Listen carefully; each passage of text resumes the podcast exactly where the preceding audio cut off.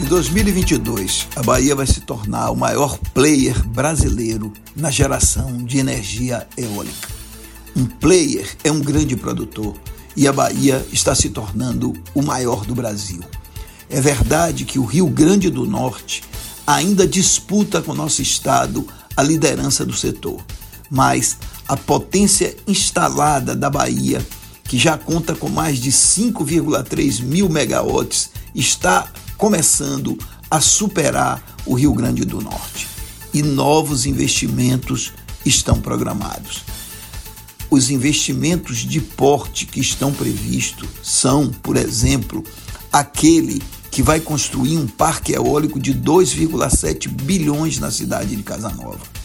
Ou então, o outro investimento de 1,4 bilhão no município de Rodelas, que vai construir também novas torres para a produção de energia.